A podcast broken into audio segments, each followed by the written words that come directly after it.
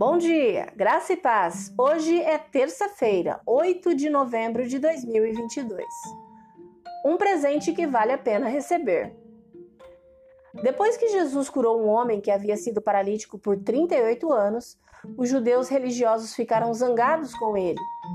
Isso pode parecer estranho, porque a cura é uma coisa boa, mas era o sábado, o dia de descanso. No Antigo Testamento, Deus deu aos crentes uma longa lista de regras a seguir, a fim de permanecerem justificados com Ele. E essas regras incluíam honrar o sábado. Mas no Novo Testamento, Jesus foi enviado para mudar o nosso relacionamento com o Pai. Ao sacrificar a si mesmo na cruz, ele nos deu acesso a um relacionamento com Ele. Então, as regras religiosas não eram mais necessárias. Através de sua vida, ele começou a mostrar às pessoas a natureza desse novo relacionamento.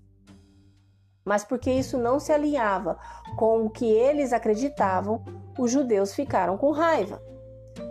No Evangelho de João, capítulo 5, Jesus justifica essas mudanças revelando sua verdadeira autoridade.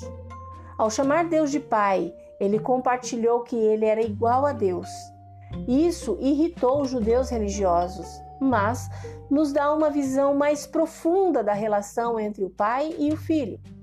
Jesus nos diz que o pai e o filho estão unidos em amor. O filho não trabalha para o pai, em vez disso, eles trabalham juntos. E a obra que Jesus faz reflete perfeitamente a vontade de seu pai. Esse relacionamento revela que Jesus tem autoridade para nos dar a vida eterna com ele.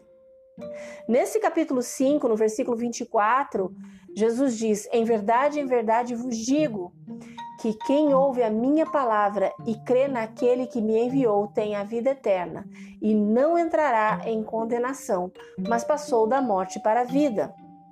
Quando ouvimos a palavra de Deus e cremos em Jesus, temos acesso a um relacionamento com Ele que durará para sempre. Ao contrário dos judeus do Antigo Testamento, não temos que seguir perfeitamente leis escritas para ganhar a salvação. Tudo o que temos a fazer é aceitar o dom que Jesus nos deu por meio de sua autoridade.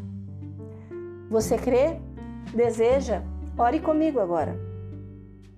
Senhor Jesus, estou aqui prostrada em tua presença maravilhosa.